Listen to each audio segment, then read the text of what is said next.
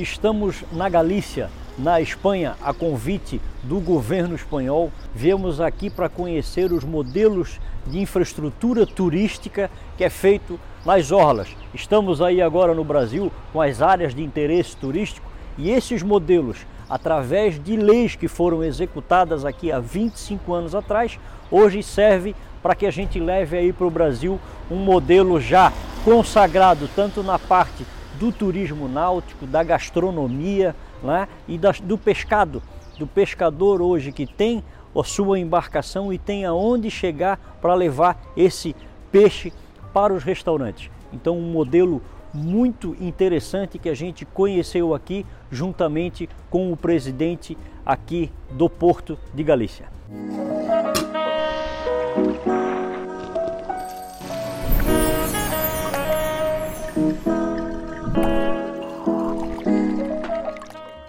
Bom, hoje estamos sendo recebidos aqui na região da Galícia, na Espanha, pelo presidente dos portos, que tem um modelo espetacular de mostrar o quanto o turismo pode evoluir nas regiões da orla. Né? Estamos aí com a lei de áreas de interesse turística né?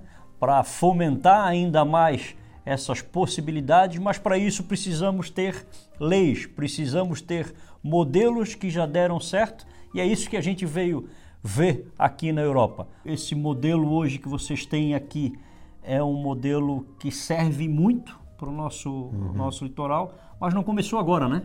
Isso já vem de alguns anos que vocês fizeram essas leis, né? Sim, 25, 25 anos eh, mais ou menos. Eu, eu quixera eh, amosar a nosa gratitude eh, pela visita que, que nos fan, que nos fan esta delegación de, de Santa Catarina. E para nós é unha, unha honra grande eh, recibilos e eh, falar, falar de, de proxectos de explotación portuaria, de eh, ligaxoes eh, que se poidan plasmar para, para o futuro, eh, intercambio de, de coñecimentos, eh, o know-how o que el, o que el aludía, porque, eh, bueno, a nosa experiencia é unha experiencia de 25 anos xestionando eh, instalacións eh, náuticas de recreo, instalacións para o turismo náutico e eh, nos gustaría nos gustaría seguir eh, pechando acordos eh, con rexións e con, e con países que están en esa, en esa liña. Eu eh, estou moi agradecido pela, pela visita, estou seguro que vamos a poder eh, plasmar eh, acordos, o gallá, eu penso que sí, que mm, parcerías sí, que sí. se poidan implementar, porque a Xunta de, de Galicia ten moito interés tamén na proxección internacional do que aquí se fai, sobre todo se se fai con, con países como, como Brasil e regións de Brasil, como Santa Catarina, creo que temos eh, tantísimas ligaxois históricas eh, Exacto, e, de, todo, de todo tipo, de, incluso de, de xente da Galiza que, que foi para ali, que ali foron moi ben recibidos, é que, bueno, pois estamos no mundo da globalización Exactamente. e o que temos é que eh, remar todos, nunca mellor dito, nessa direção. Opa, tá gostando aí do Café com Mané, dessa entrevista espetacular? Mas claro, né, Michele, a gente tem que dar uma paradinha para um café, né? Primeiro, o brinde de sempre, né? Um brinde. E um olha... brinde a todos vocês. Essa matéria que o Mané tá fazendo sobre infraestrutura, turística é igual café. Cada um tem o seu, né? Mas o que se aproveita dele é igual para todo mundo, porque café é bom, né, Mané? Verdade, verdade.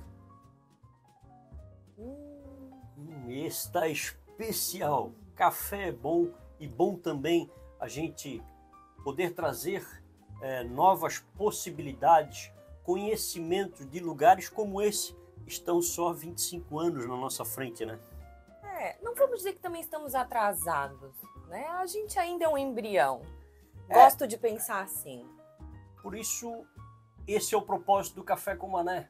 Trazer as possibilidades que a gente vê lá fora, que a gente conhece lá fora, para que a gente possa tentar fazer com que aqui também seja adotada e a gente possa gerar mais emprego e renda. Café com Mané traz gastronomia, traz história, traz política, traz tudo de bom. E a gente não podia parar para deixar de tomar aquele cafezinho. É isso aí. Hum. Então, vamos continuar a matéria? E aí você me diz se não valeu a pena esse cafezinho com mané hoje. Bora lá? Bora? Outro modelo interessante que a gente tem visto aqui, né, e que é muito bem trabalhado, é a parte de estruturas para pesca.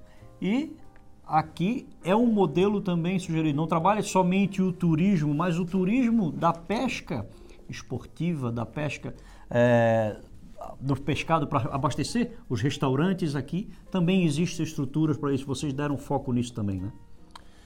Sí, ben, eh, o goberno o goberno de, de Galicia a través de, de Portos de Galicia dispón dunha rede de, de lonxas, de lotas, donde se produce a chegada eh, do, da pesca, eh, do, do marisqueo, uh -huh. e que eh, ali pois se producen as, as vendas da mesma sempre baixo uns parámetros eh, de calidade, de control sanitario, de trazabilidade que é, digamos, eh, a comprobación de todo, de todo a cadena desde o momento que eh, se desembarca o peixe e eh, pasa por esos procesos de eh, dentro das propias lonxas hasta que sale en camións mm, con vistas a outros eh, países eh, ou a veces nos propios mercados interiores uh -huh. de, de España. Este é un proceso que se puxo en marcha hai bastantes anos, son, son lonxas que moitas delas pois teñen as propias as propias instalacións frigoríficas, fábricas de xeo, que teñen as súas salas de, de subasta, que teñen eh, os laboratorios correspondentes para os análisis de, do, do produto, do recurso que, que chega